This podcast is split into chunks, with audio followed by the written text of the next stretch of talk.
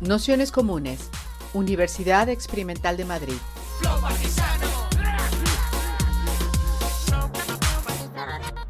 Toda la información en nuestro canal de Telegram Nociones Comunes o en nuestra web traficantes.net barra formación. Pues nada, si os parece, vamos a ir empezando. Daros la bienvenida Daros la bienvenida a todas, a todos, a todos a esta quinta sesión del curso Donna Haraway y el Chuzuceno, eh, parentescos, simbiogénesis, parentescos para nuevas ecologías y geografías. Para esta sesión, que en principio es la última, aunque os escribiremos para proponeros otra sesión de encuentro donde, eh, que está preparando Charlie, donde intentaremos bueno, hacer un trabajo ya más conjunto de que expongáis o presentéis eh, quienes hayáis hecho aquí curaciones especulativas o bueno, algunos trabajos que sabemos que, que estáis preparando, que estáis preparando. Entonces os proponemos un, un próximo encuentro más, más adelante con aquellas personas que, bueno, que se apetezca más participar. Y esto sí que sería como la última sesión de lo que es formalmente el curso. Para esta sesión que trataba de las cuestiones que para nosotras eran centrales dentro del, del texto de, de Haraway, que tenía que ver, que ya introdujo, introdujo Isidro en la sesión anterior y tenía que ver con la cuestión esta de la responsabilidad, ¿no? la capacidad de, de dar respuesta y que al final tiene mucho que ver con, con esta idea de sembrar en común, de cómo hacerse cargo conjuntamente, de, de, bueno, pues al final de cómo compartir el pan, ¿no? de cómo compartir el, el momento y el tiempo y la tierra en la que vivimos y que al final eso significa hacer política, ¿no? O sea, pensar en lo que es común y cómo eso lo, lo podemos organizar. En ese sentido, también nos parecía muy interesante recuperar eh, trayectorias y pensamientos que en torno a esta idea de hacer común o ejemplificar o construir esa, esa experiencia de cohabitar y entretejer eh, esos mundos multiespecie en los que podemos convivir, tenía que ver al final con la idea de producir y hacer comunalidad, ¿no? O sea, que el espacio donde se producen esas reglas, los territorios imaginarios, aspectos que lo delimitan, tienen mucho que ver con, con esa práctica política aterrizada entonces, en ese sentido, eh, nos parecía que, la resonancia con, con, la comunalidad, el parentesco entendido desde ese lugar, era un hilo de debate que, que entendíamos central en parte de, esta propuesta. Y de ahí la idea pues, de invitar a Adrián Almazán, que es compañero de Ecologistas en Acción, eh, doctor en filosofía, especialista en ecología política, entre otras cosas, y que han publicado junto a otro compañero, Iñaki Bárcena, este texto que intenta recoger un poco los, la idea de los comunes ahora. ¿no? Entonces, a partir de ahí, también sus, sus saberes en otros campos. Sí, vengo. No, no, no, India. Dios mío sus saberes en otros campos, pues me parecía chulo que podía ser un debate que de alguna manera intentase profundizar en cómo se produce comunalidad, cómo se entreteje, cuáles son los límites también de poner este, bueno, estas realidades a convivir, que no siempre son procesos, eh, bueno, digamos, fáciles y muchas veces pues van también en negociaciones ecosistémicas que, que, como hemos ido hablando a lo largo del curso, requiere mucho de, poner al común y poner eso en el centro para que el propio ecosistema eh, pueda sobrevivir. Así que sin más, bueno, no sé sin más, porque en realidad me ha dicho Adrián que lo tenía un poco preparado para dialogar más, pero bueno, en principio tienes una presentación como de unos 40 a 45 minutos y luego eh, habríamos un espacio un poquito más largo de debate. Y también avisaros que Adrián se tiene que ir a las ocho y media, mm. porque entonces como que cortaremos seguro en, en ese momento. Así que nada, muy agradecida que estés aquí con nosotras y lo hacemos así. Sí, ¿no? Gracias más bien por la invitación. Yo ya le decía que, que la cogí con un poco de, reticencia, no reticencia en el sentido negativo, pero con mucho respeto la, la, invitación, porque, bueno, precisamente Donna Haraway no es una filósofa de la que yo sea experto, pero preparándome para esta sesión y un poco buscando como los diálogos entre algunas de sus propuestas y el libro, me surgió justamente eh, la, pertinencia de muchas de las preguntas que, que aparecen en la lectura cruzada, ¿no? Eh, que, que, creo que eso puede tener quizá más interés que las dos exposiciones aisladas. Por eso que al final, en gran medida, cuando pensaba en mi intervención, pensaba bastantes preguntas que nos podíamos plantear en torno al qué hacer en la situación actual ¿no? Y, eso, pues claro, tiene mucho que ver con estrategias, con agentes, ¿no? Con inclusión y exclusión, con, con diferencia, etcétera, ¿no? una serie de, términos y de cuestiones que creo que son, que son relevantes. Antes de entrar un poco en esas preguntas que os quería plantear, sí os, os comento un poco más sobre no solamente el libro en sí, sino el tipo de propuesta política en el que venimos trabajando, ¿no? Y que, que en realidad pues sí que tiene un poco de, de extensión en el territorio, un diálogo importante también norte-sur y que tiene que ver un poco con qué papel puede jugar lo común en, la reconstrucción ecológica y social de las sociedades actuales. Em, evidentemente, como que el punto de partida en el que trabajamos es pues una indeseabilidad y una inviabilidad de este orden presente, ¿no? Lo llamemos como, como lo queramos llamar. Y esta tiene además pues raíces que son diversas, ¿no? Se suele poner mucho hincapié en esas, digamos, inviabilidades económicas y nosotros lo hacemos bastante. Desde el ecologismo social criticamos el crecimiento, ¿no? El crecimiento económico, ese, ese dogma, ¿no? Pero es muy interesante cómo se amplían las perspectivas desde el ecofeminismo, ¿no? El de Haraway y otros, porque hacen más hincapié en algo que estaba presente desde siempre en, la ecología política, pero que aquí se realza, que tiene que ver con, con nuestros imaginarios, ¿no? Con cómo de alguna manera también la manera de relacionarnos entre nosotras y con el mundo, pues se encuentra en gran medida en, en la fuente y en la raíz de de, muchas de las cosas que nos han sucedido hasta ahora, ¿no? Y en realidad digamos que esta problemática, esta de, de, quiénes somos, cómo nos relacionamos, cómo de alguna manera se pueden tejer alianzas o no, quién es digno de consideración o no, pues es una línea de fuga que a día de hoy es central eh, no solo en el ecofeminismo, sino en la ética ecológica también, por ejemplo, incluso en un incipiente ámbito de, derecho ecológico, que estamos trabajando ahora bastante sobre eso, ¿no? O sea, cómo hacemos una continuación de, bueno, la consideración moral, ¿no? De la inclusión eh, comunitaria, de alguna manera de, aquello que está más allá de lo humano, eh, emulando un poco el gesto de la inclusión social de lo humano, ¿no? Transcultural, pues también a lo, a lo no humano, ¿no?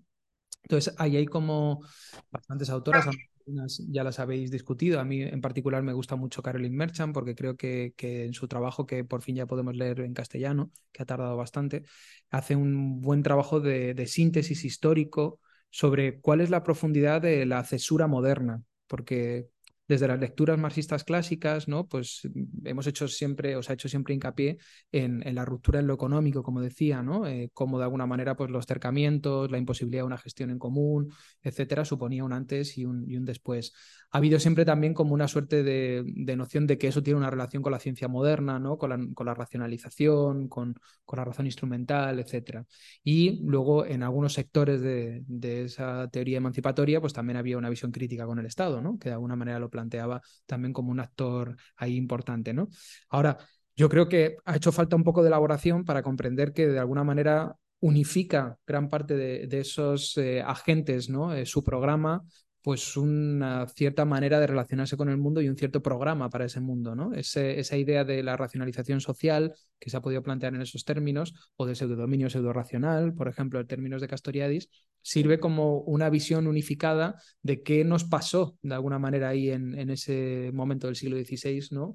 Que, que, luego ha ido alargándose con el tiempo y de alguna manera también qué tenemos que, que, enmendar o qué tenemos que remediar para poder de alguna manera pues replantear esto de otra forma. ¿no?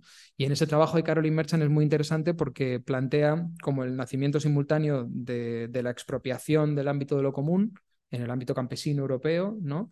del colonialismo, aunque se podía haber tratado con más expansión, ¿no? Hay gente que lo ha hecho mejor, ¿no? Y también de la génesis de, de la ciencia moderna, ¿no? Y el quiebre, y aquí eh, creo que hay un punto clave, de una relación de alguna manera en clave de comunidad ¿no? y en un reconocimiento orgánico con el conjunto de lo viviente a un paradigma mecánico. Esto ha sido un tema también clásico en, mucha parte de la filosofía del siglo XX, ¿no? Como ese paradigma mecánico, esa reducción a lo maquínico en gran medida del espacio de lo vivo, pues ha inspirado al mismo tiempo los, los primeros eh, digamos, experimentos de la ciencia moderna, pero también el Estado jovesiano, ¿no? Como, como una sociedad, como una máquina a la que hay que ordenar, por ejemplo, ¿no? Entonces, el poder, baremar el poder justamente de esa, de esa metáfora es relevante porque esa metáfora no solamente es representativa, sino que también es valorativa. El cómo consideremos eh, o cómo tipifiquemos o en qué lugar coloquemos alguna cosa con la que nos relacionamos, de hecho, si la colocamos como una cosa o no, también va a marcar un, bueno, un régimen afectivo ¿no? Va a marcar una relación ética también, ¿no? Va a marcar un régimen de prioridades y va a marcar un proyecto político. Y en gran medida ese ha sido para mí el gran proyecto político del capitalismo industrial moderno, ¿no? Eh, el de, de alguna manera, desde un entronizamiento antropocéntrico que parte de una cosificación generalizada, la pretensión de poder ampliar a través del crecimiento económico la riqueza y una cierta noción de bienestar que sistemáticamente se ha sostenido no solamente sobre esa mecanización de la naturaleza, sino sobre un doble movimiento de naturalización de las desigualdades ¿no? y de naturalización de un montón de relaciones sociales, ya sea la desigualdad, ya sea el patriarcado o ya sea el colonialismo. Y ese ha sido un poco ese marco imaginario eh, que sigue actuando a día de hoy en gran medida como, como una cierta cárcel, ¿no? ¿Por qué os hago esta pequeña breve introducción? Porque creo que pensar hoy políticamente pues no puede reducirse solamente a pensar como en el 19 a la reorganización de la economía, no ni siquiera pensar como en el 20 la reorganización de las instituciones, sino también a pensar la reorganización de los imaginarios. Y en eso es un poco en lo que venimos trabajando, en una noción ampliada de comunalidad que por un lado como ya han hecho pues, de manera mucho más brillante que nosotros, pues, por ejemplo, Cafensis y Federici, ¿no? rompan la idea de bien común como bien histórico cerrado y, nos abran más a los procesos de comunalización y que además pues, eh, pueda beber de, ese ecofeminismo para plantear pues, una cuestión básica, ¿no? que es la ecodependencia básicamente, ¿no? Lo podríamos eh, plantear como, pues, como redes multiespecies, ¿no? O, o, de maneras diversas, pero creo para mí la manera más fácil de enfrentarse a eso es la ecodependencia. Igual que el feminismo fundamentalmente nos, nos apunta la brújula hacia la interdependencia, yo creo que, que el ecofeminismo lo hace hacia la, la, ecodependencia, ¿no? Y una ecodependencia que no es un lujo, ¿no? O un accesorio, sino que en la situación presente, pues eh, se tiene que posicionar en, en el centro de todas las propuestas que, que, hagamos, ¿no? Y de ahí un poco también, pues, cómo se entrecruza eh, su relevancia en cuestiones de diagnóstico de estrategia y de propuesta, ¿no? Por ejemplo, en este libro, por contaros algunas cosas de las que se hicieron, pues había una reflexión también en torno a este nuevo marco del antropoceno, ¿no? Y eh, en este nuevo marco del antropoceno no solamente se recogía el debate sobre, bueno, qué es lo más relevante de lo que nos ha pasado, ¿no? Que eso pues, nos puede llevar a la discusión sobre el capitaloceno, sobre el faloceno o sobre otras propuestas terminológicas, sino hacia dónde debemos también caminar, ¿no? Eh, claro, como estamos aquí eh, en torno a Donna Haraway, pues creo que el chuloceno tiene mucho que ver con eso, ¿no? Con cómo podemos caminar hacia esas alianzas múltiples, pero no es la única propuesta. Eh, una autora que ha sido editada por, por traficantes de sueños, como Raquel Gutiérrez, viene hablando de comunaloceno, ¿no? Haciendo hincapié explícitamente justamente en, una cosa que para mí es crucial y que en el libro también está presente en muchos lugares, muy en particular en mi, en mi intervención, y es que nos encontramos en, en un momento radicalmente abierto en lo político. Y eso es relevante porque no siempre, de alguna manera, nos posicionamos ahí ante el diagnóstico. ¿no? Cuando uno es consciente de la gravedad de la crisis climática o de las fragilidades energéticas y materiales, ¿no? o adquiere una cierta dimensión de la rapidez en la que se erosiona la vida, pues eh, creo que hay un cierto zeitgeist eh, así un poco cultural alimentado también por una hegemonía neoliberal que nos suele llevar a veces a un escenario de cierre, ¿no? A un escenario pues eh, pensado y centrado en la catástrofe, ¿no? Pesimista, nihilista. Tenemos élites que son nihilistas, entonces también yo creo que nos transmiten en gran medida esa, esa corriente cultural. Y yo creo que todo lo contrario, ¿no? O sea, estamos en un momento de disputa política muy, muy relevante. Es una disputa que de alguna manera ya no nos permite todas las posibilidades desde mi punto de vista. Eso tiene que ver con alguna de las preguntas que os plantearé, ¿no?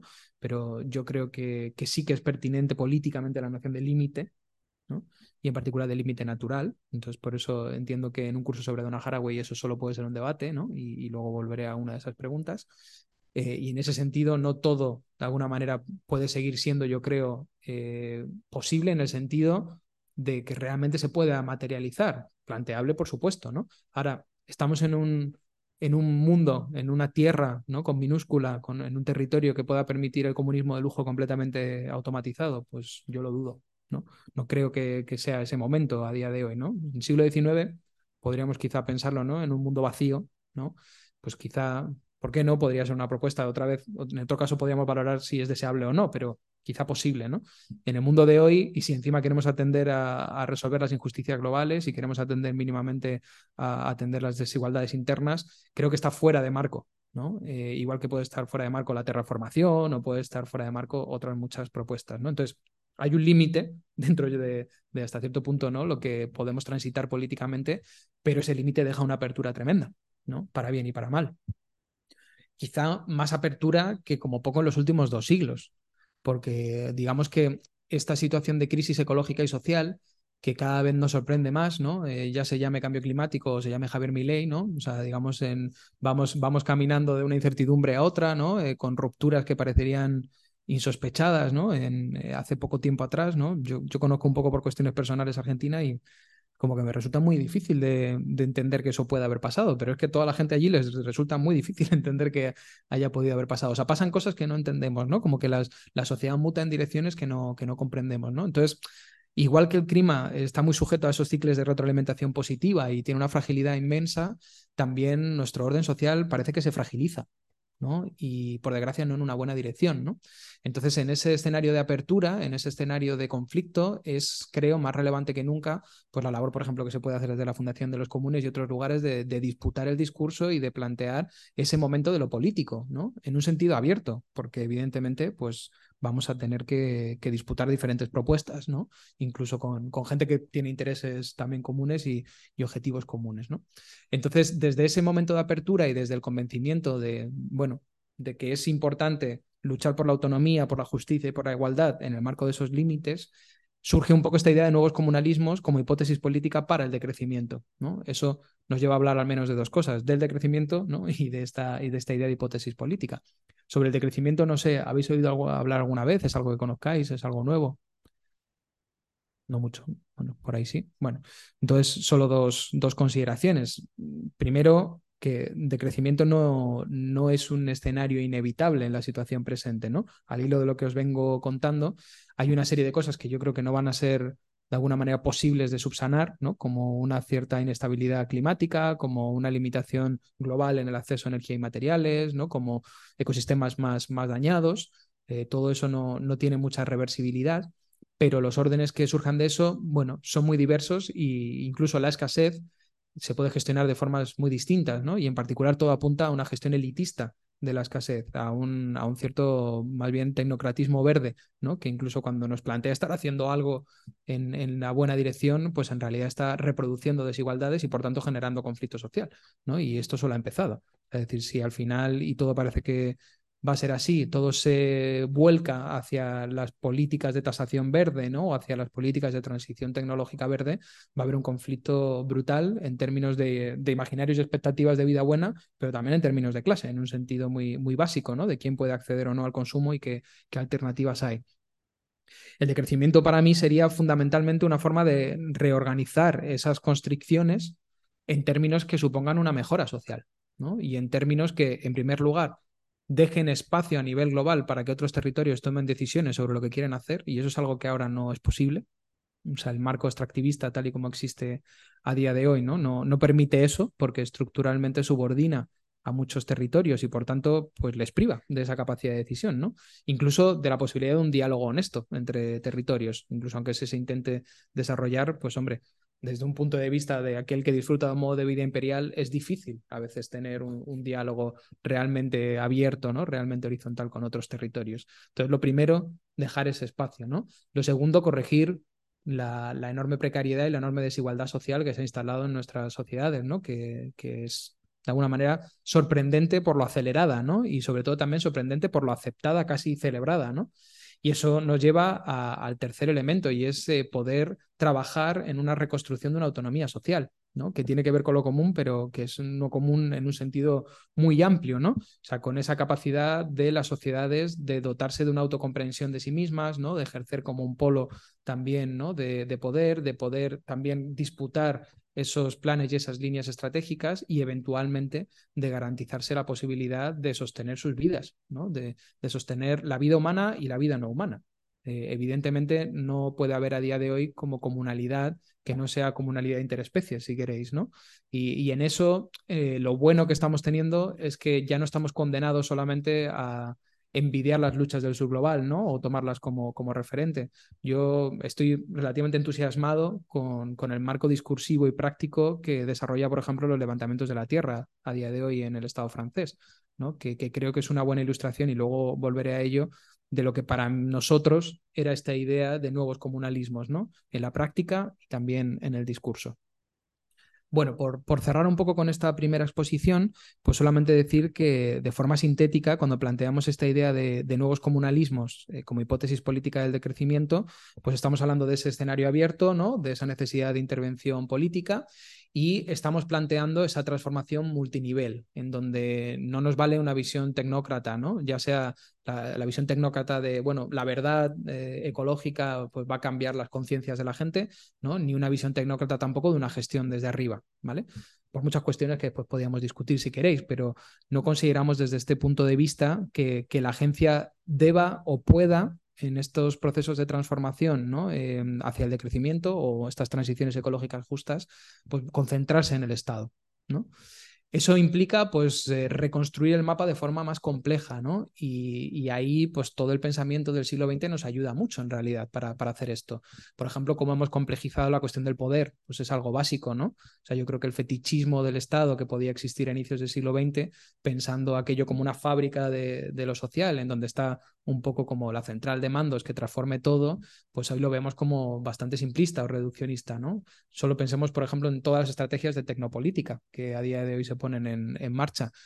Si hay algo que seguramente pueda dar una cierta explicación, al menos cierta, de lo que está sucediendo en muchos países a día de hoy, tiene que ver con esas nuevas experiencias de mundo que, que generan ¿no? Eh, las estrategias tecnopolíticas. Cada vez mayor aislamiento, ¿no? cada vez mayor exposición a cámaras de eco cerradas, más dificultad de tener un mundo común, ¿no? Un mundo en donde, para bien o para mal, ¿no? Haya una serie de discursos que, circulen y sean identificables, ¿no? Ya no hay espacios de referencia tampoco colectivos muchas veces, una cierta desorientación, una cierta fragilidad también, ¿no? Hacia lo que se va percibiendo como un, deterioro, ¿no? Y todo eso entrecruzado con, relaciones de poder muy diversas al interior de, de, las sociedades, ¿no? Entonces, si queremos caminar justamente en una, en una vía emancipatoria, tenemos que pensar en transformar los modos de vida, no solo en transformar las políticas públicas o las instituciones. Entonces, eso nos obliga necesariamente a ampliar el foco, por un lado, ¿no?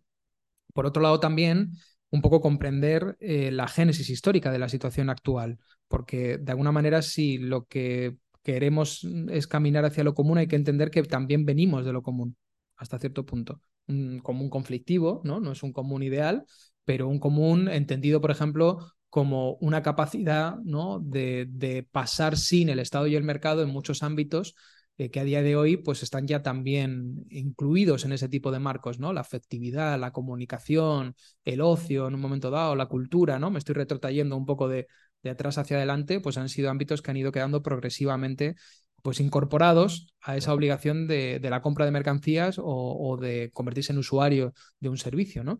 Entonces, la dinámica que se nos impone es un poco la de reapropiación en un sentido contrario, ¿no? O sea, freno de esas dinámicas de expropiación y apuesta por una reapropiación. Eso para mí es comunalizar, ¿no? Es esa, esa apuesta por reapropiarse, ¿no? Esa apuesta por frenar en común y poder, poder recuperar. Y bueno, estamos trabajando con otros compañeros también de Ecologistas en Acción. Hay un diálogo también abierto, en realidad, entre muchos actores eh, sobre qué tipo de estrategia construye eso, sobre qué tipo de prioridades ¿no? construye esa, ese intento de construir autonomía, reconstruir autonomía en, en, esa clave. Y por lo menos desde nuestro punto de vista, eh, compartido con Luis González Reyes en los últimos trabajos que hemos hecho, pues identificábamos tres elementos básicos ahí ¿no? de, de intervención. Uno, que quizás el más clásico de los repertorios de los movimientos sociales, tiene que ver con, con la resistencia, ¿no? O sea, tiene que ver con, con, la oposición, tiene que ver con la movilización y tiene que ver también fundamentalmente con esa posibilidad de forzar a hacer al Estado. ¿no? El Estado como un actor relevante, pero al que hay que forzar a hacer muchas veces muchos elementos, ¿no? Y creo que todo el ciclo municipalista también nos ha enseñado un poco eso, creo, al menos esa es la lectura, ¿no? Que si incluso se tienen posiciones en esa estructura, pero no hay fuerza que fuerce a hacer, eh, eh, la capacidad de maniobra es bastante limitada, ¿no? O sea, se impone seguramente la lógica al final propia de ese mismo espacio, ¿no? Aunque de eso seguramente ya puede hablar mejor que yo, pero, pero bueno, ¿no? Esa es un poco la, la lectura. Por otro lado, la construcción de los marcos culturales otros eh, también entendemos que es una vía de, combate muy importante. Por eso reivindicaba este espacio como un espacio político crucial, ¿no? O también, por ejemplo, yo que trabajo en la universidad, pues trato de, hacer de ese espacio un espacio de, lucha también y de conflicto político importante.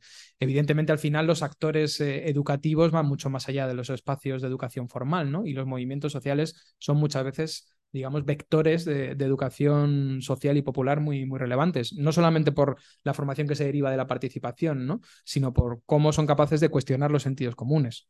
Y, de nuevo, yo creo que ahí el feminismo es esa gran referencia, ¿no? De cómo se han ido mínimamente eh, avanzando pequeños pasos en esa transformación del sentido común tiene mucho más que ver con esa permeabilidad ¿no? y, esa presencia de esa crítica desde el movimiento social, en este caso feminista, que con unas políticas públicas que más bien a lo mejor después condensan ¿no? muchas de esas cosas. ¿no? Entonces, esa, esa lucha por transformar marcos culturales nos parece clave. ¿no?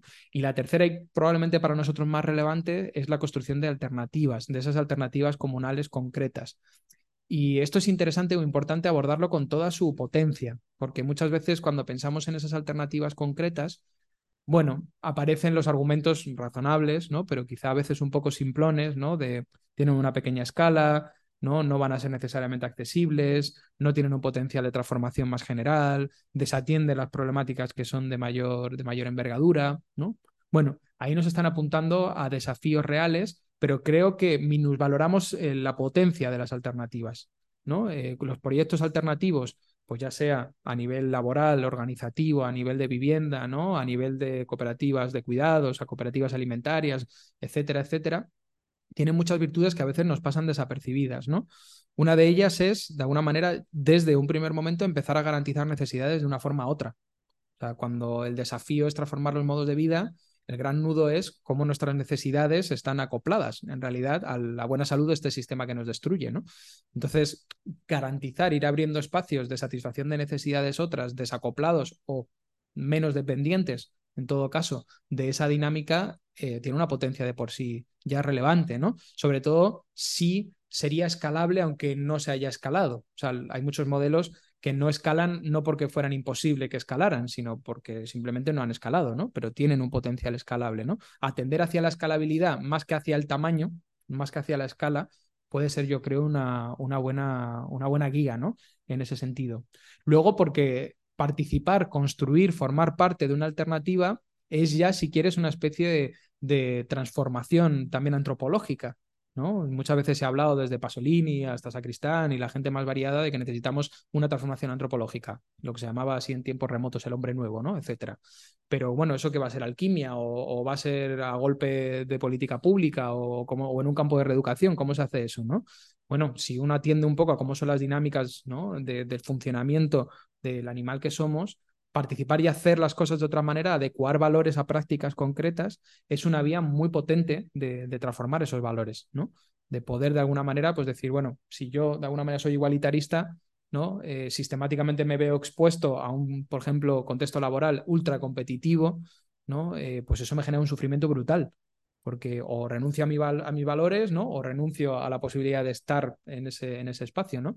Eso se llama disonancia cognitiva y normalmente se resuelve malamente, ¿no? Normalmente abandonando los valores minoritarios, ¿no? Y adecuándose un poco a la supervivencia en esos marcos, ¿no? Entonces, tener espacios donde esos valores sean los que rigen, ¿no? En donde pueda uno socializarse desde esa perspectiva es muy valioso. Es muy valioso no solamente por el efecto que tiene la persona que, que, lo realiza, sino por cómo visibiliza una otra opción, ¿no? Como además en movimientos, en momentos de crisis, la existencia ya efectiva de esa otra opción, ¿no? La posibilidad de otro espejo en el que, en el que mirarnos, pues puede ser clave, ¿no? Las redes de apoyo mutuo en clave de alimento, si están ahí, por ejemplo, pueden empezarse a funcionar de, manera muy rápida, ¿no? Yo recuerdo el 15M también, cuando era estudiante universitario, las pequeños ensayos que habíamos hecho sobre qué significa una asamblea y organizarnos en clave asamblearia escalaron de repente, ¿no? Varios órdenes de magnitud en pocos días, pero había un saber hacer, había unos espacios, ¿no? Había algo que, es necesario que, que se encuentre ahí. Pero es que además esos espacios de alternativa pueden a su vez ser eh, espacios de resistencia, o sea, no hay una dicotomía tan clara, ¿no? Y entonces eso lo genera, eso lo que le genera es una doble potencia, ¿no? Porque de alguna manera te permite aunar ambas cosas.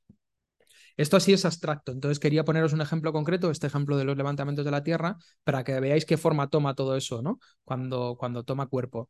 Eh, cuando uno un poco se retrotrae a la historia de lo que está ocurriendo ahora en Francia, que resumidamente es todo un movimiento social, ¿no? Que se opone a las dinámicas del capitalismo industrial con todo un arsenal estratégico, desde el sabotaje ¿no? a la movilización en clave de, manifestación, ¿no? A, la protesta ciudadana, ¿no? incluso. O sea, todo ese abanico lo que de alguna manera viene a recoger es una experiencia de más de una década en fundamentalmente lo que se llamaron las zonas a defender, ¿no? Eh, las ZATs, o sea, lugares en donde la apuesta era habitar, habitar un lugar amenazado, una, una tierra amenazada, ¿no? Habitarlo a través de la construcción de lo común, ¿no? Y eso significaba institucionalidad propia, eso significaba cultivar la tierra, eso significaba una, una relación, ¿no? También de intimidad con, con el resto de lo vivo en esos espacios. Y digamos que el contagio de esos espacios alternativos ha sido brutal porque ha generado, por un lado, toda una red de apoyo en espacios urbanos, ¿no? Un espacio de experimentación abierta donde toda una generación ha experimentado qué sería el decrecimiento y, por tanto, ¿no? Ha podido de alguna manera tener ese, esa cercanía con esos valores, pero también un foco de, de guerra cultural tremenda. ¿no? O sea, yo recuerdo en la última defensa contra el desalojo del Azad, en la que estuve, que la contraportada de Le Monde defendía al Azad. Eso es un triunfo muy potente, ¿no? En el que muchos actores han contribuido, ¿no? Los actores decrecentistas y otros. Ahora, cuando se escala hacia ese movimiento de, de resistencia, esos levantamientos de la tierra, y se complementa además con una dinámica de construcción de saberes, Porque hay esa resistencia, pero luego también la reapropiación de la tierra y la reapropiación de los saberes, pues tenemos justo como esos tres elementos, ¿no? Resistencia, construcción de nuevos marcos culturales y construcción de alternativas. Entonces, esa es un poco la, dirección en la, que, en la que caminamos.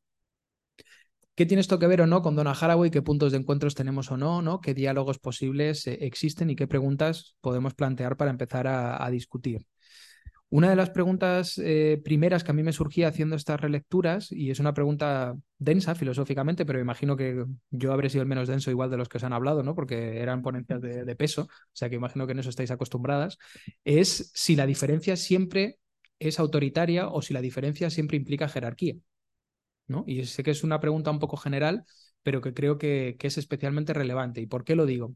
Porque hay una cuestión que, es eh, debatida y debatible en el contexto de bueno, la ecología política actual, que es la discusión sobre las ontologías, ¿no? que en sede filosófica pues ya sabéis que tiene, que tiene su importancia.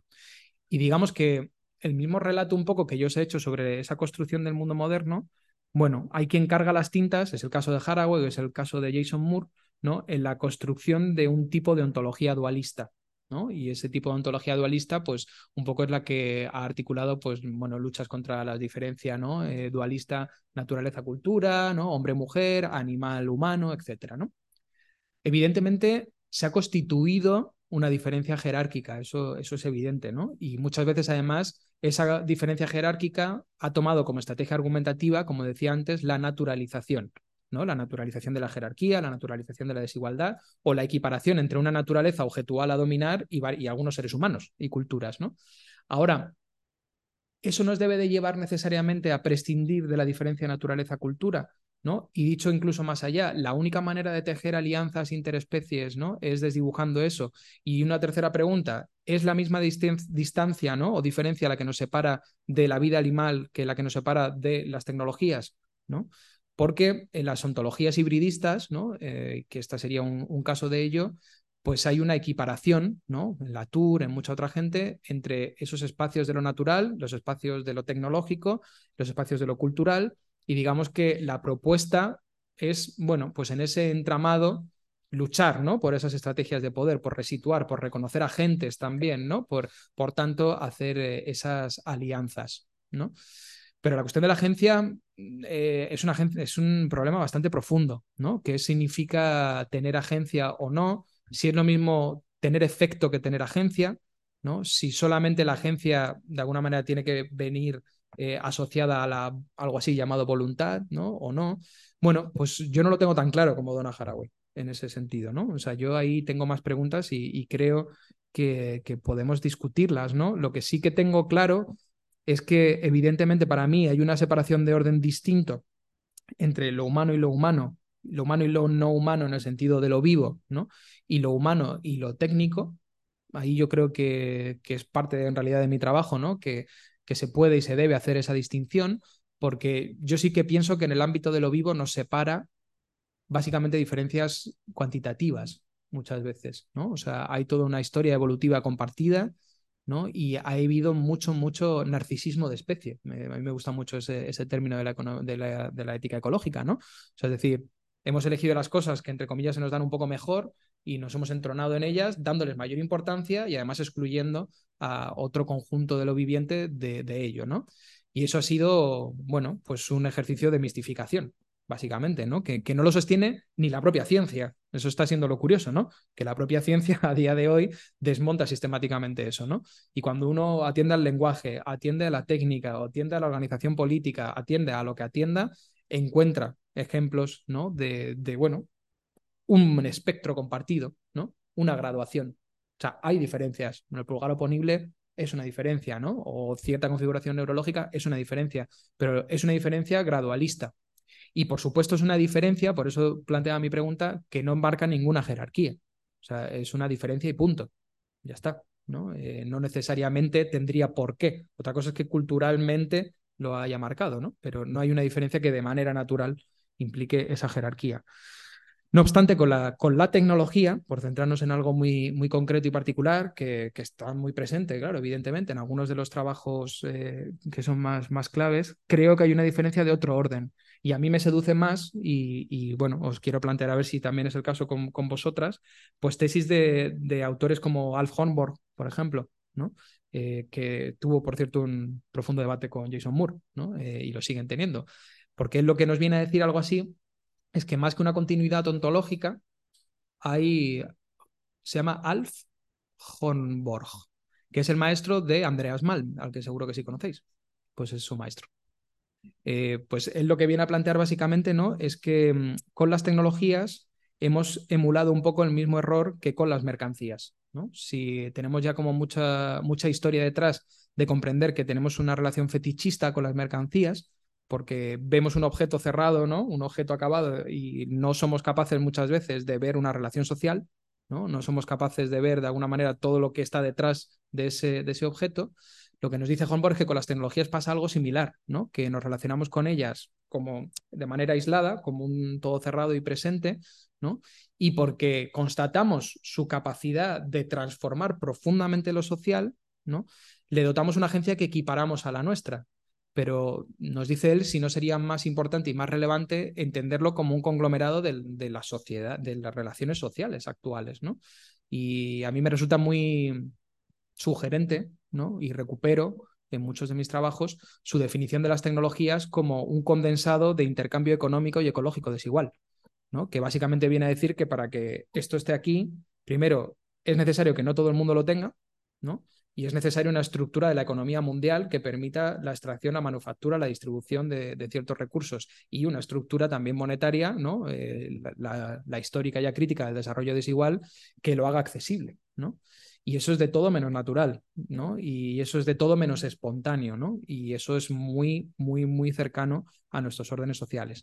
Entonces, bueno, se abre una pregunta, ¿no? Eh, la, la, cuestión tiene que ser con la de amigarnos, hermanarnos, ¿no? O hacer relaciones estratégico-políticas con comunidades tecnohumanas, o más bien la cosa tiene que, ver con relacionarse con ellas, ¿no? Como constructos culturales que son modificables y contingentes y que por tanto deberían ser sujetos a una, bueno, a una acción política, ¿no? A una acción política que, que los, real, realineara o no. ¿no?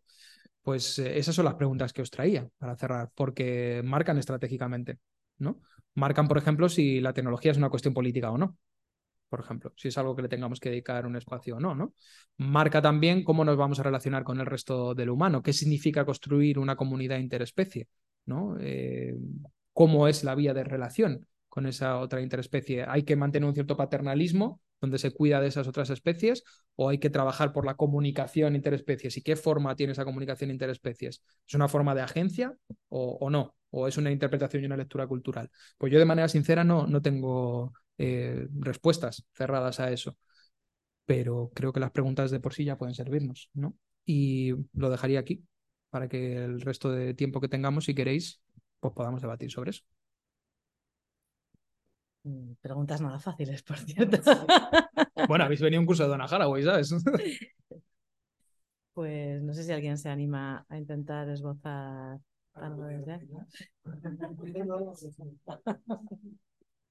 ¿Qué significa para qué tipo de comunidades creéis que tenemos que construir a día de hoy, ¿no? Y, qué papel para los vínculos entre, entre lo viviente y lo, y lo no humano, ¿no? Es una pregunta un poco abierta, pero creo que con toda la inversión que habéis hecho en, en Donna Haraway, estáis bastante armadas para eso. Y si no, pues tenéis vuestra propia experiencia, ¿no? De cuál creéis que son las, las prioridades políticas a día de hoy. Yo he hecho el esfuerzo de traerla aquí a ella con estas preguntas por respeto al marco del curso, pero no nos tenemos tampoco que, que circunscribir a ella, ¿no?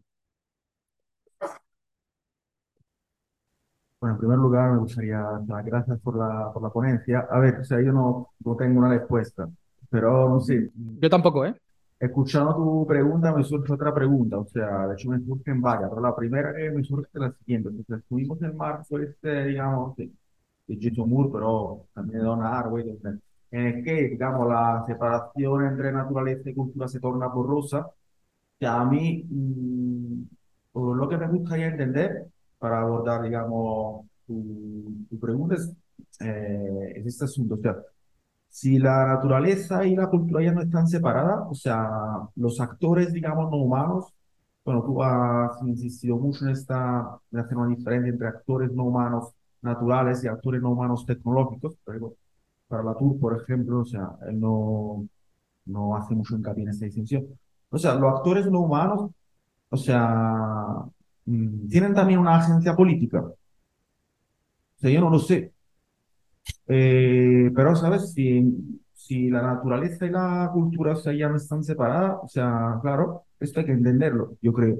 O en cambio, o sea, porque por un lado sería asumir que ellos también, ellos, ellas, o sea, sus actores no naturales, eh, no, no humanos, tienen una agencia política, entonces hay que, hay que, bueno, cooperar, tejer alianzas, o si no, o sea, no renunciar al hecho de que, o sea, reconocer que como especie tenemos una responsabilidad y, claro, entonces cargar, o sea, hacernos cargo de, bueno, de las decisiones y tal. Que yo, no sé, a mí, escuchando tu pregunta, es el primer punto que, o sea, tengo la necesidad de dirimir. Claro. No sé si me he explicado. Perfectamente. No sé si queréis que yo conteste o queréis que conversemos. ¿Queréis que yo responda? Mejor. Vale, no digo porque al principio yo ahora ya podríamos abrir.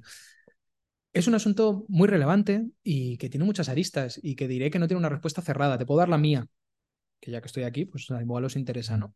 Yo creo que ha habido un cierto exceso a la hora de plantear la disolución absoluta, ¿no? entre la naturaleza y la cultura.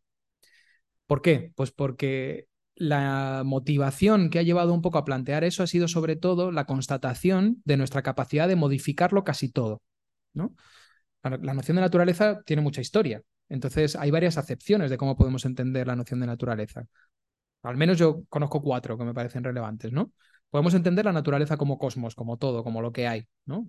Entonces, desde esa perspectiva, nunca ha habido diferencia de naturaleza y cultura, porque la cultura es parte de lo que hay, ¿no? Entonces, es un no problema por ahí.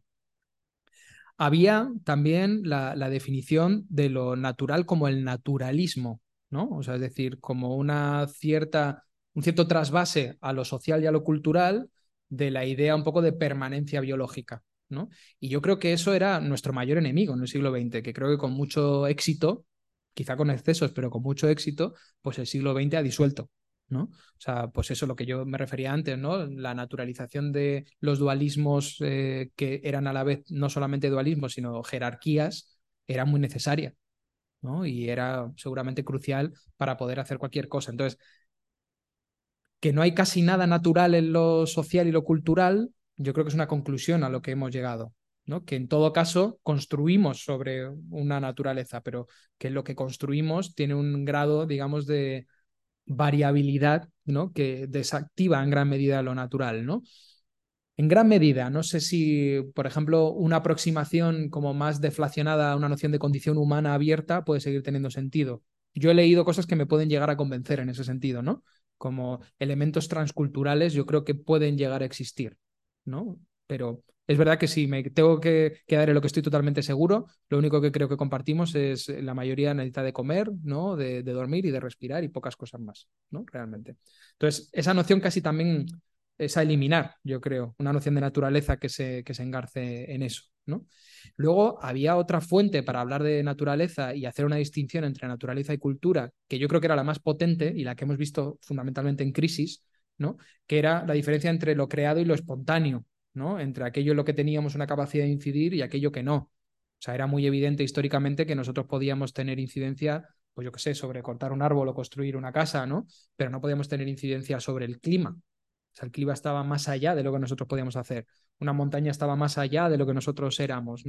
Eh, el mar estaba más allá de lo que nosotros podíamos eh, de alguna manera intervenir. Y esa diferencia se ha quebrado.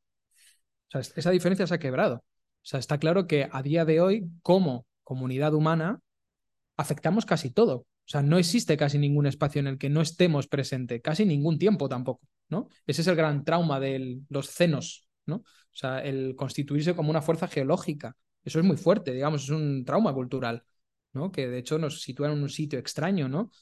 Este nos sitúa en un sitio extraño que genera soluciones, o sea, también como respuestas de lo más diversas. Hay quien nos glorifica a partir de esa capacidad, ¿no? El ecomodernismo, por ejemplo, Manuel Arias Maldonado en, esta, en el Estado español, ¿no? Tiene un libro que dices, ah, lo voy a comprar, parece guay, ¿no? Parece crítico, se llama El Antropoceno, ¿no? O sea, es, somos dioses, ¿no? O sea, como somos una fuerza geológica planetaria, estamos a un paso de dominarlo todo, ¿no? De hacer que ahora sí se rompa la diferencia entre naturaleza y tecnología, pero porque todo va a ser nuestra creación, ¿no? Vamos a poder rehacer el mundo, ¿vale? Entonces yo creo que ahí hay una confusión que es confundir nuestra capacidad de intervenir con nuestra capacidad de controlar. Y yo creo que esa es la madre del cordero del asunto, de la diferencia de naturaleza y cultura. ¿no? Y nos lleva a una cuarta posibilidad de definición de naturaleza que yo creo que es la que deberíamos conservar, ¿no? que es la naturaleza como bueno, conjunto de aquello que ha evolucionado, eh, ecosistemas anidados, Gaia, llámalo como quieras, ¿no? Pero digamos que lo natural, si sigue teniendo algún sentido, es el sentido, digamos, de ese encaje fino, ¿no? De un montón de seres vivientes y de dinámicas también geológicas, climáticas, etcétera, ¿no? Eh, a día de hoy se, suele usar el término Gaia para hablar, para hablar de eso, que tienen una autonomía de lo humano, o sea, tienen una dinámica propia, están mucho más allá de la capacidad de nuestro control, claramente, ¿no? Entonces, ¿hemos modificado el clima? Sí. ¿Controlamos el clima? En absoluto. Vamos, para nada. De hecho, estamos al borde de ser incompatibles con este planeta. Esa es nuestra poca capacidad de control. Nos hacemos fantasías de que lo controlamos, pero no lo controlamos. ¿no? ¿Hemos modificado los ecosistemas? Enormemente. ¿Controlamos los ecosistemas? En absoluto. O sea, de hecho, el empobrecimiento de los ecosistemas nos lleva justamente a una dificultad para sostenernos en tanto que ecodependientes. ¿no? Entonces, esa naturaleza, digamos, ¿no? esa autonomía, para mí no existe en la tecnología. No existe. ¿no? Solamente empieza a haber espacios confusos, digamos, o espacios de, bueno, de conflicto ontológico y filosófico, cuando manufacturamos lo vivo y en ese sentido no es que creemos vida de cero, sino que parasitamos de alguna manera la autonomía de lo viviente, ¿no? La, la redirigimos en ciertas direcciones. O sea, un poco igual que con la agricultura, ¿no? Podemos de, de alguna manera dirigir esa dinámica ¿no? y, darle, imprimirle nuestra cultura, porque en realidad le imprimimos la maximización, el control, el monocultivo, incluso el poder, si quieres. ¿no? Eh, si leéis alguna vez a James E. Scott, pues eh, su título de su libro más famoso es Contra el grano, ¿no? porque ya es como que de alguna manera ahí ya en, en esos monocultivos hay mucha, mucha sociedad. ¿no? Cuando hacemos modificación ahora, también modificación genética, transgénesis, etcétera, ¿no? Pues eh, como que nos metemos en esos resortes de lo vivo, ¿no? Pero la autonomía yo creo que se mantiene. No podemos agotar ¿no? Eh, las posibilidades de eso viviente en su dimensión reproductiva, lo que podemos escaparla en todo caso, ¿no? Y entonces, bueno, estaremos haciendo algo que no sé si ya exactamente está vivo o no, ¿no? Ese ámbito de la bioartefactualidad es el que puede ser más interesante para mí, ¿no? Es el que puede llevarnos a fronteras un poco más difusas. Pero eso en, ningún caso tampoco creo que aboliera la diferencia naturaleza-cultura. Y eso nos lleva a, tu segunda pregunta, ¿no? Entonces, ¿cómo nos relacionamos con el resto de las cosas que no son no humanas? Si, si, es que debemos hacerlo, ¿no? Entonces, yo, mi punto de vista personal, también distinguiría dos regímenes de relación ahí, ¿no? Yo creo que con las tecnologías pero más en general con nuestras sociedades, con nuestras economías, ¿no? con nuestras instituciones, con nuestras relaciones, con, con nuestras creaciones sociales, nos tenemos que, de alguna manera, relacionar en clave de responsabilidad o de acción política o de como agentes políticos o como lo quieras llamar, ¿no? Tenemos que ser capaces de construir más conocimiento, ¿no? De imponer límites, de imprimir una dirección, acabar con esta idea idealizada de que las tecnologías aparecen. Las tecnologías no aparecen. Las tecnologías son un producto de intereses, un producto de relaciones sociales, un producto de regímenes sociológicos, de metabolismos y de injusticias, ¿no? Entonces, igual que somos claramente conscientes de que las relaciones interpersonales no surgen ni son naturales, ¿no? Y que las instituciones son contingentes e históricas, tenemos que hacer lo mismo con esto. Y ahí yo creo que somos agentes y estos son objetos, ¿no? Objetos muy poderosos, eso sí, ¿no? Pero no por eso agentes, yo creo. Muy poderosos en el sentido de que moldean una experiencia de lo, de lo vivo, actúan como filtros de la experiencia social, pero también lo hace una institución y no decimos que la institución tenga agencia, ¿no? O sea, cuando yo me escolarizo, pues claramente soy uno cuando me empiezo a escolarizar y soy otro cuando termino, ¿no? ¿Eso significa que la escuela tenga agencia y tenga que hacer un pacto con la escuela? Para mí no, ¿no? Significa que es una institución que crea sociedad y por tanto yo lo que tengo que es, bueno, decidir qué quiero, ¿no? Y, cómo lo voy a hacer. Yo creo que con esto pasa algo muy parecido, ¿no? Nos moldea social, subjetivamente, ¿no? Institucionalmente, políticamente, pero yo no creo que eso le dote de agencia. Y por tanto tampoco de consideración moral. Yo creo que hay un exceso cuando se plantea un pacto en donde eso es un ser con valor intrínseco y por tanto digno de consideración moral. Yo no creo que haya consideración, no debería haber consideración moral para la tecnología, para mí. Para lo viviente, para mí totalmente distinto, ¿no? O sea, yo creo que ahí sí que estamos eh, frente a sedes de valor intrínseco, ¿no? Estamos frente a sujetos, ¿no? Estamos frente vivientes que tienen su propio plan de vida, ¿no? Que, que tienen de alguna manera, pues, sí, una trayectoria que ahí sí es espontánea, ¿no? Es, es, independiente en gran medida, no podemos moldear socialmente. O si lo hacemos, derivamos en, muchas veces en situaciones simbióticas, ¿no? Por la ganadería. Bueno, la ganadería sí ha sido una selección sistemática, ¿no? Ha, supuesto una limitación de la experiencia de vida de esos animales, pero también ha transformado a los humanos, ¿no? O sea, no hay, no hay ganadero sin rebaño, ¿no? Y, viceversa, normalmente, ¿no? Ha sido para mí una dinámica de, de, simbiosis. No con eso quiero decir que no haya autoridad, ¿eh? Podríamos ir luego ya al otro debate del especismo, etcétera, pero digo simbiosis como coevolución, ¿no? Ya sea una coevolución que sea violenta o no, ¿vale? Entonces, el tema está en, que el hecho de que sean sedes de valor moral los convierte en agentes. Pues yo ahí todavía no tengo una respuesta que darte, ¿no? Y creo que seguramente tendremos que ser como muy atentos a cuestiones de grado, ¿no? Y también estaremos muy limitados por nuestra capacidad de comunicación, ¿no? O sea, hasta cierto punto, ¿quién habla por la naturaleza? Esa es la gran pregunta a día de hoy. ¿Quién habla por la naturaleza? Porque incluso aunque consideremos que son agentes, ¿no? Desde un punto de vista filosófico, lo que sí que nos queda claro es que al menos hasta el día de hoy no se comunican con nosotros, excepto casos muy restringidos de grandes simios que pueden aprender lenguaje sencillo, ¿no? Pues nadie sabe qué querría una planta.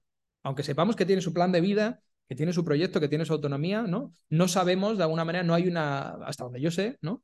Una posibilidad de, de que eso se comunique. Hay algunos que dicen que sí, digamos que lo que hace de manera espontánea es su manera de comunicación. O sea que entonces nuestra obligación sería como de alguna manera no, no influir de ninguna forma, ¿no? No influir de ninguna forma en ningún espacio de lo viviente significa nuestra extinción. Creo, o sea, porque, porque hay un imperativo de alimentación, ¿no? Entonces, yo creo que la posibilidad de una no influencia ninguna no, no es posible, ¿no? Entonces, surge la pregunta de qué hacer y surge la dificultad de tener incluso, en el caso extremo, un agente que no puede comunicarse contigo, ¿no?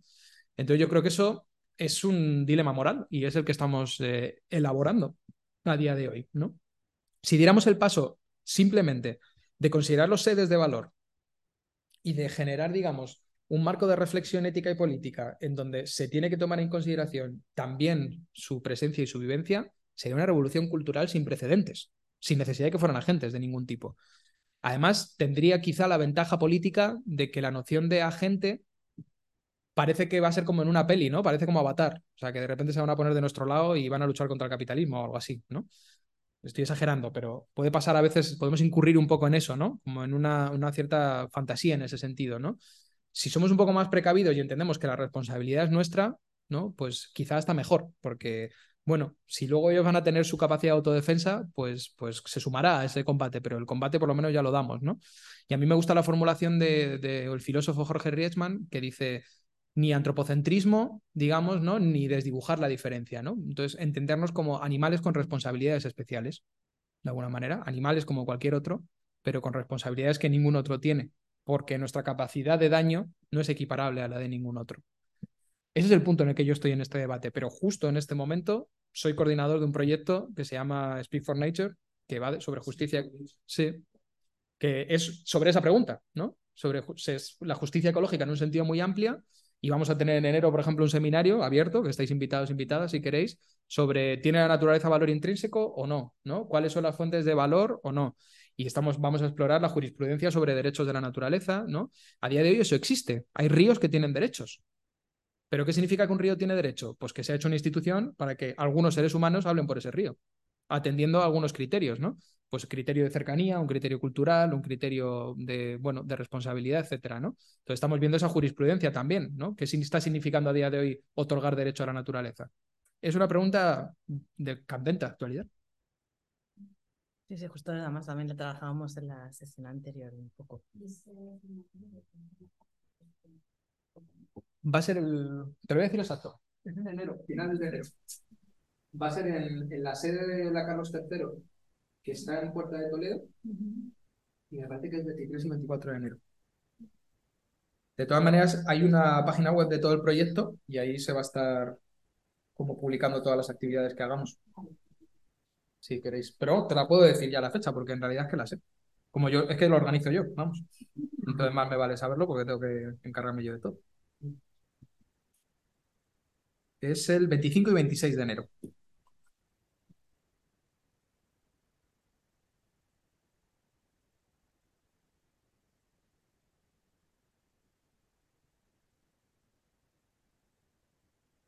¿Qué tal? Muchas gracias. Eh, bueno, me ha parecido súper interesante esta última parte de, la, de, esto de Speak for Nature. Eh, justo este fin de semana había una, había una especie de, de, seminario en la Casa Encendida y eh, yo no pude ir el viernes, pero estuvo María Teresa, no sé cuántos, Jimeno o Jiménez, que es la filósofa que desarrolló el, el, eh, el, grupo, el grupo de representación del Mar Menor, o ah, los estatutos, digamos, para que pudiera personarse no en juicio. La conozco. Y pues, eh, bueno, me parece, una, me parece una cosa interesantísima, ¿no? Sobre, sobre, claro, quién se persona, o sea, quién es el representante de un, cómo se puede hablar por un ecosistema, ¿no? Em, bueno, yo te quería, yo, vamos, tenía, me apuntaba así como del final para adelante un par de, de, dudas que, que, bueno, que te quería consultar. Eh, me, he hecho un poco de lío con esto de la diferencia entre agencia, consideración moral, eh, como consideración política y, personificación o perso em, yo he leído así muy por encima como Bruno Latour y sí que como conozco un poco la, la, mm, eh, la teoría está de actor ¿no? Y, y, bueno, y hasta donde sé, efectivamente hay esta historia de que pues, eh, una institución efectivamente puede ser un agente ¿no? o, una, o un llavero, ¿no? Y digamos como em, entre el llavero o la pantalla, nosotros y el micrófono, pues se establece una relación ¿no? y que constituye eh, pues una, una, experiencia de realidad, ¿no? Entonces, bueno, pero como tú has profundizado más, yo creo que, vamos, me, interesaría saber un poco qué, qué diferencia entre, eh, ¿no? Un animal, si un animal es un sujeto eh, moral, ¿no? Y si es, y aún siendo un sujeto moral, si tiene capacidad de agencia, bueno, un poco como eso. Eh, y luego, con respecto a la relación de, la, de lo humano con la tecnología en concreto, justo me he acordado de que en el, al final de la, del libro de, de Donna Haraway está esta historia de, la, de las historias de Camille, que justo hablar sobre la, sobre la relación, eh, o sea, sobre cómo se utiliza, eh, en este caso, la, eh, la modificación genética como elemento de resistencia, ¿no? como, como elemento de resistencia para que los humanos, digamos, puedan comprender o puedan aliarse con, en este caso, una mariposa, ¿no? Y, y, digamos, puedan protegerla. O sea, una, una manera en la que, digamos, digamos la especie humana se acerca a otra especie natural eh, distinta de la humana y, digamos, gracias a eh, pues nuevas percepciones, eh, cambios de la tonalidad, digamos, una comprensión, digamos, distinta de la naturaleza, de lo que es la percepción humana, permite al ser humano, bueno, pues reconstruir, mm, reconstruir refugios, como reconstruir un, entorno dañado, ¿no? Entonces, como me gustaría saber un poco qué opinas, ¿no? Sobre, o sea, eh, claro, eh, estamos avanzando.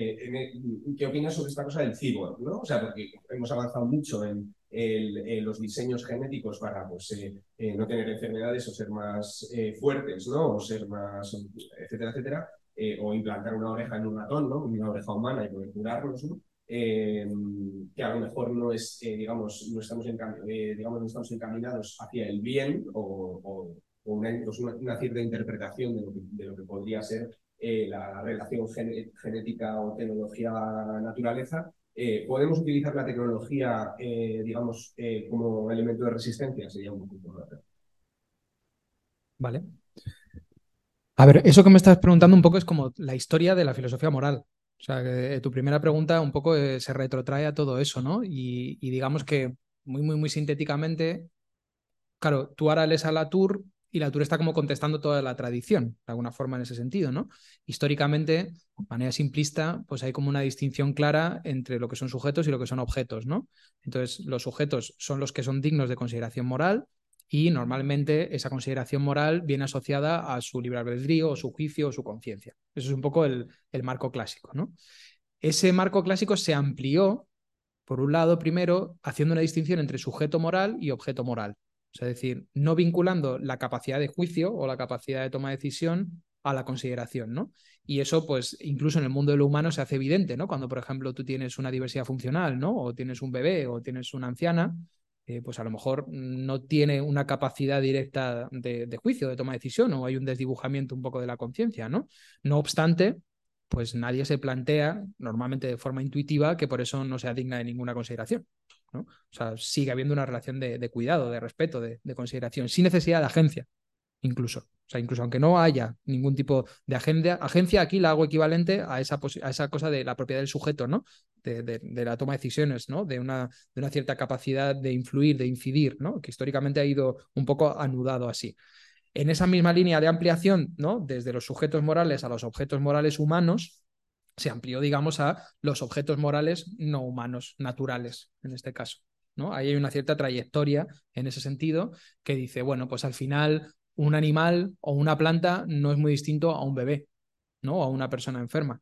O sea, alguien que depende qué interpretación, ¿no? Pues una de las que de alguna manera es más sintética es por su capacidad de, de sufrir, ese es un criterio, o por eh, el papel que juega en la integridad ecosistémica, es otro criterio, o sea, no hay un criterio único, ¿no? Hay aproximaciones diversas, pero por diferentes criterios deberían ser, de alguna manera, ¿no? Eh, dignos de, respeto.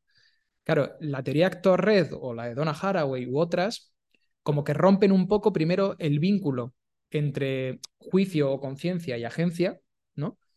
Y a mí personalmente no me convence esa ruptura porque pienso que entonces nos desarmamos un poco para hacer una distinción entre cosas que creo que deben ser distinguibles, porque una cosa es tener capacidad de influencia y otra cosa para mí es tener agencia, o si es lo mismo entonces, ¿no? Como que hay algo que nosotros hacemos que no hacen otras cosas, ¿no? Entonces, bueno, hay un debate ahí filosófico de si deberíamos equiparar eso en los mismos términos, no para negar que las tecnologías construyen mundos, no para negar eso, ¿no? Pero no lo construye en términos necesariamente de agencia. No necesita agencia para construir mundos. O sea, no hace falta agencia para construir mundos. Igual que no hace falta agencia para ser digno de consideración moral. O sea, hay una cierta obsesión ahora, ¿no? De que la consideración moral al mundo animal o vegetal tiene que venir porque tiene agencia. No hace falta. O sea, puede haber otras mil vías de esa consideración, ¿no? La, la capacidad de ser dañado, ¿no? Que eso es, digamos, la vía que el ecofeminismo plantea como una vía transversal, ¿no? O sea, esa capa nuestra fragilidad, ¿no? La fragilidad que compartimos con todo lo viviente es ya una fuente de valor, ¿no? Es ya una fuente de consideración. No hace falta nada más que eso. Esa capacidad, esa fragilidad es un elemento clave, ¿no? Entonces, mini resumen de, de historia de la filosofía moral, pero ese es un poco el debate, ¿no? Y claro, es muy atractivo porque es muy rompedor, porque entonces de repente es como que es, hay como, sí, es una cosa totalmente distinta a lo que se venía planteando, ¿no? Hay que evaluar hasta qué punto pues, eh, nos convence o no, nos sirve o no, etc. Y, respecto a lo segundo, yo en esto, em, no sé, em, tengo como muchísimas dudas. Tengo muchísimas dudas sobre hasta qué punto ¿no? tiene sentido o es eh, aconsejable esa intervención a gran escala, intervención abierta en, la factura genética de la vida. Esto es un argumento que es, bueno, en realidad no, es como bastante criticado porque te puede poner cerca de, por ejemplo, la, defensa en abstracto de la vida, ¿no? Pero yo, desde mi punto de vista, por lo que sé sobre ecología, por lo que sé sobre cómo han sido los procesos ¿no? de, simbiogénesis y de construcción un poco de, la red de la vida, hay un encaje muy fino, ¿no? Y hay, digamos, como un proceso que funciona en, tiempos muy lentos normalmente, ¿no? en donde los encajes se dan normalmente pues en clave darwiniana, matizada a día de hoy, porque ya sabemos que no solamente hay competición, sino que hay mucha simbiosis y cooperación, ¿no? Pero hay un encaje, digamos, ¿no? Cuando de alguna manera tú haces una modificación genética ad hoc, ¿no? Eh, introduces además muchas veces tu propio criterio, que eso sería otro, un, un segundo nivel del debate, ¿no? Y lo liberas, estás haciendo como un experimento a gran escala, en donde tu incapacidad para predecir lo que pueda ocurrir es gigante, enorme, ¿no? Y es que ya hemos hecho varios experimentos a gran escala de ese tipo y han salido muy mal, ¿no? Por ejemplo, uno de los vectores clave de la pérdida de biodiversidad son las especies invasoras. ¿no? Una especie invasora que no necesita mucha sofisticación, sino simplemente que colocas a una especie que está en un nicho ecológico en donde está, ¿no? De alguna manera engarzada y la colocas en otro donde no existe ese engarce. ¿no? Y claro, genera de repente movimientos muy destructivos, ¿no? Ya sean las liebres, los cangrejos, ¿no? Las cosas que hemos, que hemos visto, ¿no? Imagínate ahora si lo que tocas es la, digamos, dinámica de reproducción genética en un cruce abierto sin saber y sin poder saber cuál va a ser el resultado de eso, no en una generación ni en un año, sino en una parte importante de, generaciones, ¿no? el principio de precaución, que es como un, una cierta guía dentro de, del ecologismo social, a la que yo me afilio, de alguna manera, lo desaconsejaría profundamente, pero también por lo innecesario, porque si uno quiere, por ejemplo, establecer una, una relación ¿no? simbiótica y de cuidado con lo natural, no necesita la modificación genética, basta con que deje espacio. O sea, todas las corrientes ahora de renaturalización y reasilvestramiento, lo que nos plantean de manera muy clara es que tú quieres que haya regeneración ecológica, retírate.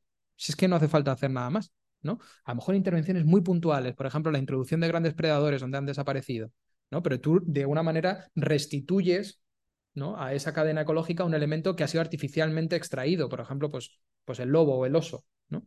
Eso se sabe que si tú introduces ¿no? ese gran predador, hay una reorganización ecológica que es de alguna manera pues, positiva para, para todos, más o menos. ¿no? Y además esa lógica de la intervención no necesariamente, pero puede tener derivas para mí muy, muy peligrosas. Y aquí, por ejemplo, hay toda una escuela en la Universidad de La Coruña eh, de ética ecológica, que tiene como referente a Oscar Horta, ¿no? Eh, pero también Katia Faria y varios investigadores en ese sentido, que digamos desde esa idea tuya ¿no? que planteabas, derivada de aquí, lo que vienen a decirnos es que tenemos la obligación moral de la intervención en la naturaleza y que tenemos la obligación moral del mejoramiento de la naturaleza. Y que de hecho, por ejemplo, desde una perspectiva más antiespecista, ellos dicen que tenemos que eliminar, tenemos la responsabilidad moral como seres humanos de eliminar la violencia de la naturaleza.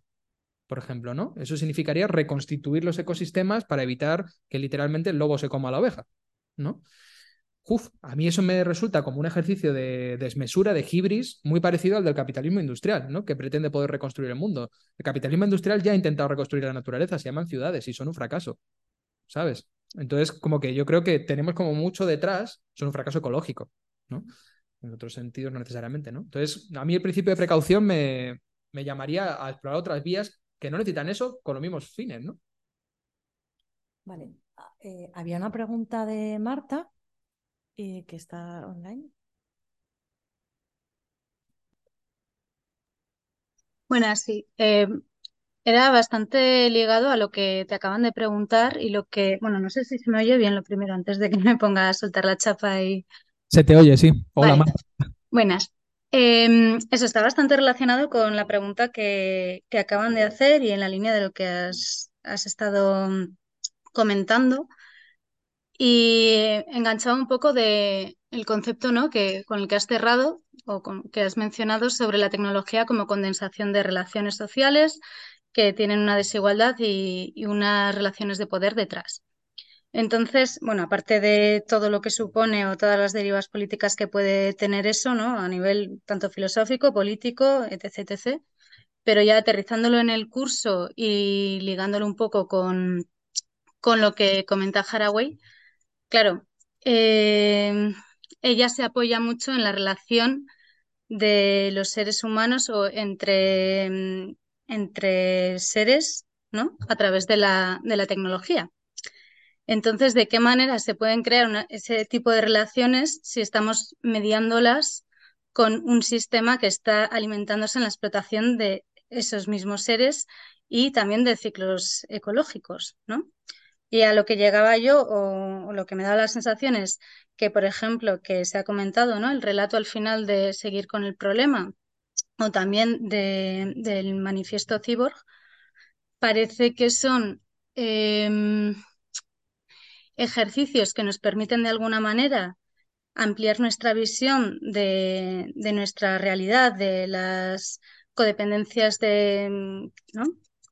Eh, por las, pues las, las, codependencias que hay detrás, pero de alguna manera también a la vez está invisibilizando o obviando esas relaciones de poder que dan, que permiten que se den eh, esa tecnología.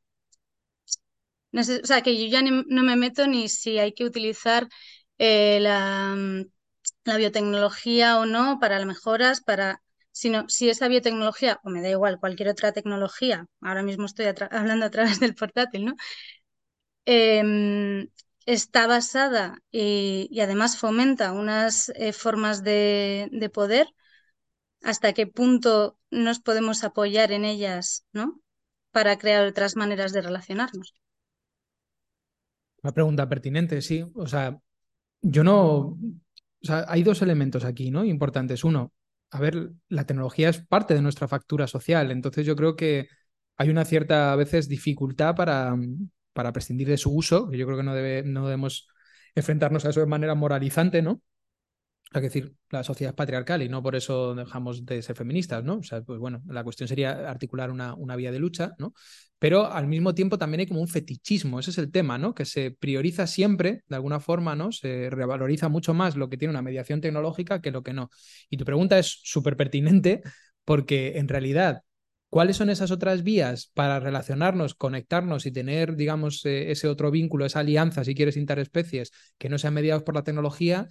Es toda la historia de la contemplación, gran parte de la historia de la religión, ¿no? Eh, yo qué sé, desde la recolección de setas, ¿no? hasta incluso de manera muy provocativa, yo no estaría de acuerdo con eso, pero por ejemplo, para Delibes era la caza, eso, ¿sabes? No, sé muy bien cómo él lo hacía, pero él lo planteaba así, dejándose al margen que me convence menos, pero todos los otros son ejercicios de reconexión, ¿no? El ejercicio que reconecta, también el trabajo que reconecta, ¿no? Por ejemplo, u otros, no, no, requieren o no plantean necesariamente una mediación tecnológica, ¿no?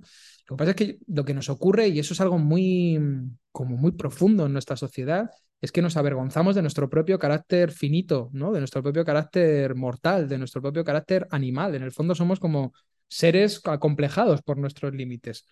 No, no nos gusta que nos vayamos a morir, no nos gusta ser limitados, ¿no? no nos gusta la vejez, no nos gusta saber que nos parecemos a otros vivientes. Entonces buscamos nuestra autotrascendencia. Nuestra trascendencia siempre es la tecnología, siempre ha estado en esa posición de trascendencia, ¿no? Es la que nos acerca un poco a la inmortalidad. ¿no? Ya sea porque nos va a permitir estar más allá cuando no estemos o porque amplía nuestros sentidos, ¿no? Entonces, como tenemos ese impulso hacia la trascendencia, incluso cuando queremos ver cómo nos reconectamos, ¿no? ese fetichismo se, se mantiene. Cuando hay muchísimas vías muy, muy humildes. Yo, por ejemplo, en particular, a mí, mi, trabajo que más me reconecta es recoger setas en el monte y escribir poesía, particularmente, ¿no? Como dos ejercicios de, contemplación, ¿no? De reinterpretación de esa relación, de generación de vínculos, ¿no? Y también de generación de una afectividad. O sea, el lugar en donde yo paseo o el bosque ¿no? Eh, que, que, tengo presente, para mí no es un lugar más. O sea, es un lugar donde tengo un vínculo afectivo, ¿no?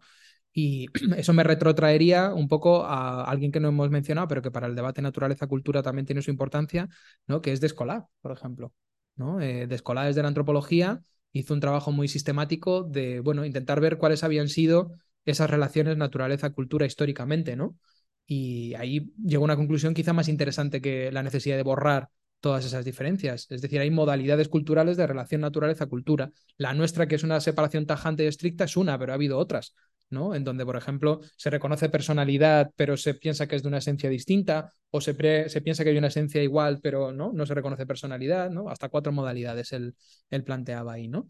Entonces, yo, por ejemplo, veo ahora en el País Vasco, donde, donde yo vivo, cuando hay una agresión al, al, monte, y el monte es, digamos, un lugar donde hay un vínculo afectivo importante, ¿no? Porque hay una presencia, pues eh, hay una defensa, una defensa que, muchas veces no tenemos cuando tenemos que defender nuestros solares urbanos, ¿no? Pero porque hay un vínculo afectivo, hay una copertenencia. No sé si no hay una, una comunidad, ¿no? No lo sé, quizás sería un poco excesivo, ¿no? Quizá no, no estamos en el caso de los indios Yanomami, ¿no? Donde hay como, bueno, un vínculo muchísimo más profundo, pero hay un vínculo y eso, eso tiene efectos políticos. O sea, la presencia, la observación tiene efectos políticos.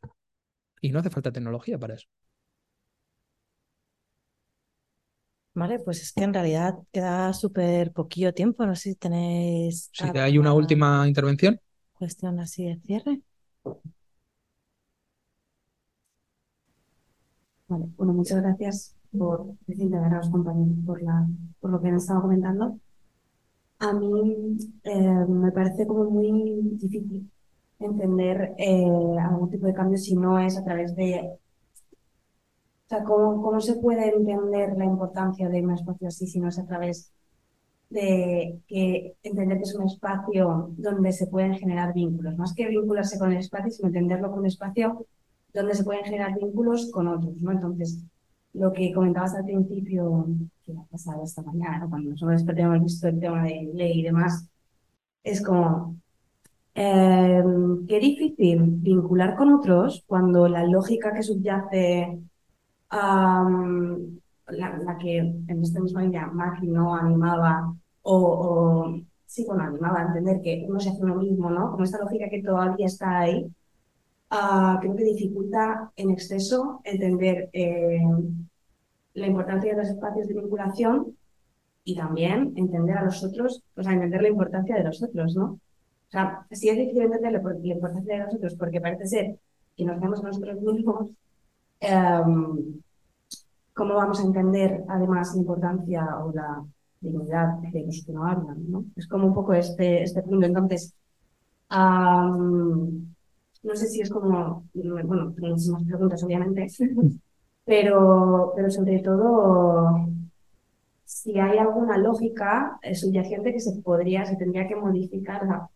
yo, por ejemplo, cuando, cuando estudiaba filosofía me interesaba mucho el tema de la racionalidad y entender como la, el fracaso de la racionalidad moderna, pero también qué modos de racionalidad pueden eh, pueden entenderse, porque al final es como se entiende, ¿no? Eh, y me, me un poco a, estudiar, eh, pues a que Wittgenstein, no sé si tienes alguna idea, pues cuando habla un poco de, um, bueno, es que no me enrollar, pero entender la racionalidad de otro modo, ¿no? Eh, vinculante justamente. Uh, y bueno, no sé, quería saber si podías um, arrojar un poco de luz al respecto o, no sé, mm, como que esa lógica a mí ahora mismo me parece tremendamente complicado viendo, viendo lo que ocurre, viendo lo que ocurre, viendo lo lento que va todo, viendo lo rápido que nos piden, o sea, lo rápido que va todo y lo lento que, se necesita que sea, ¿no? O sea, mm. como ese, ese cambio, esas velocidades que para mí, o sea, para mí son incompatibles con una vida saludable, una vida en común y bueno. No, sí, el, desafío es muy, muy grande. No tengo ahora seguramente tiempo ni posibilidad de responder a eso en todo detalle, ¿no? Pero yo creo que todas las vías que nos están proponiendo en lo conceptual, romper las nociones ¿no? de, de individuo por las relaciones de interdependencia, ¿no? Las relaciones de mm, básicamente como identidades que son identidades múltiples, ¿no? Identidades y biografías que no son separables de los vínculos, ¿no? O sea, todo lo que nos va encaminando hacia eso en lo conceptual, incluso cuando tiene la perspectiva abierta, ¿no? De, codependencia, creo que es, que es una vía. Y el problema está en, en, cómo materializarlo, cuáles son las vías prácticas de, de, crear eso, ¿no? Entonces, me parece muy relevante lo que tú decías, que no es menor, de espacios que sean compatibles con el vínculo, ¿no?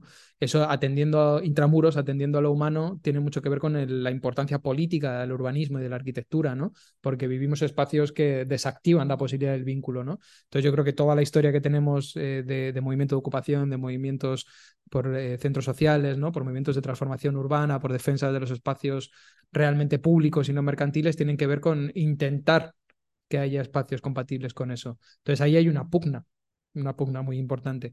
No obstante, yo, para mí, cuando, cuando atendemos a, a los espacios de lo natural, creo que casi siempre no se me ocurre ahora mismo a priori cómo puede haber un límite para la relación en esos espacios, ¿no? O sea, como que los veo mucho más cercanos para esa relación si hay una voluntad de relacionarse y de vincularse, ¿no? Eh, con, la presencia, con la atención, con la escucha, ¿no? Con, con el cuidado, etcétera. Como que, bueno, yo creo que ese entrelazamiento, esa, esa identidad, ¿no? Entrelazada, pues se genera más, ¿no? Pero para eso hay que estar la cuestión de la experiencia, un poco también, decía, hablabas de Wittgenstein, ¿no? Pues la cuestión de tener esa experiencia de vida, ¿no?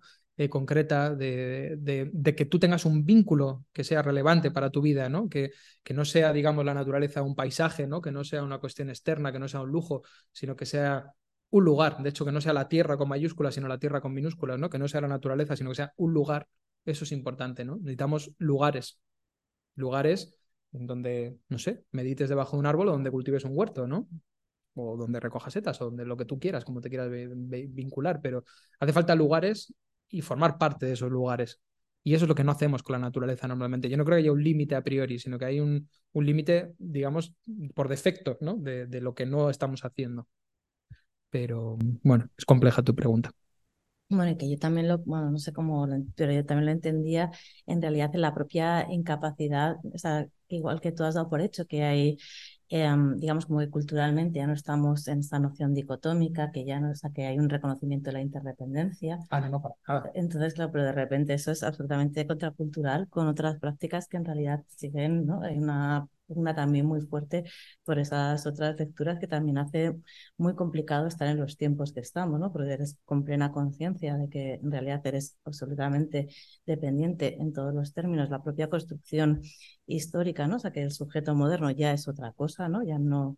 Y, y en realidad, pero en realidad tienes todas las instituciones, una tecnología, unos estados que siguen defendiendo eh, la vigencia de, de esas desigualdades con violencia. ¿No? Porque como ya no hay consenso, pues hay violencia. Entonces, también ahí hay una tesitura, ¿no? En la que tú te encuentras a la hora también de poder discernir, a la hora de poder manejar esas escalas temporales, que también el habilitar responsabilidades conlleva unos procesos que, bueno, yo no sé hasta qué punto muchas veces son sostenibles, porque tú puedes hacerte cargo, pero hacerte cargo de la violencia también que te está exponiendo el sistema, ¿no? O sea, que los propios bueno, pues lo que hablábamos ahora en Francia, las violencias, o sea, bueno, cualquier experiencia de defensa del territorio eh, te está hablando de, de, asumir unas... Sí, sí, lo que pasa es que la resistencia vincula al territorio también, te pone esa violencia, Pero, pero vincula y vincula mucho, la verdad. Bueno, me tengo que marchar, lo siento mucho, ¿vale? Pero bueno, ha sido un gusto, una sesión compartida. Vale, pues bueno, si quieres marchándote, os dejo a vosotras. y cerramos. Os dejo a vosotras tranquilamente. Perdona, y nada. Eh, bueno, pues muchísimas gracias, Adrián. Y no sé, igual, como nos seguimos viendo todo el rato, pues ya les invitamos a otras cosas. Y nada, a vosotras, pues también daros las gracias por haber participado. Cualquier cosa, pues, nos mandaremos un resumencillo con todas las sesiones y los materiales, también con la propuesta está para encontrarnos en otro momento ya también más de diálogo con los resumencillos o cosas que hayáis podido preparar. Eh, igual lo hacemos dentro de un poco de tiempo porque hay más gente que también necesitaba esos tiempos.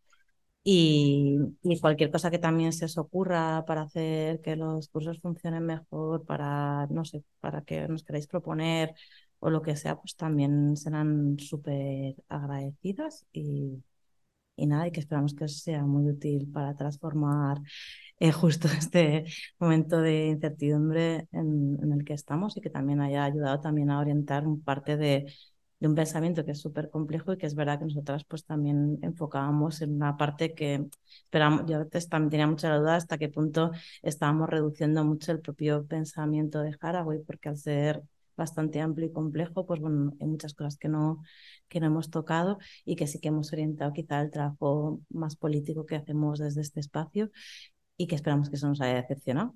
O sea, que eso nos, nos haya sido mucho, mucho límite y que incluso si echáis en falta, o sea, que podemos hacer y entrar en esos campos en otros momentos o proponer una continuidad más adelante si, si vieres que tenéis muchas ganas.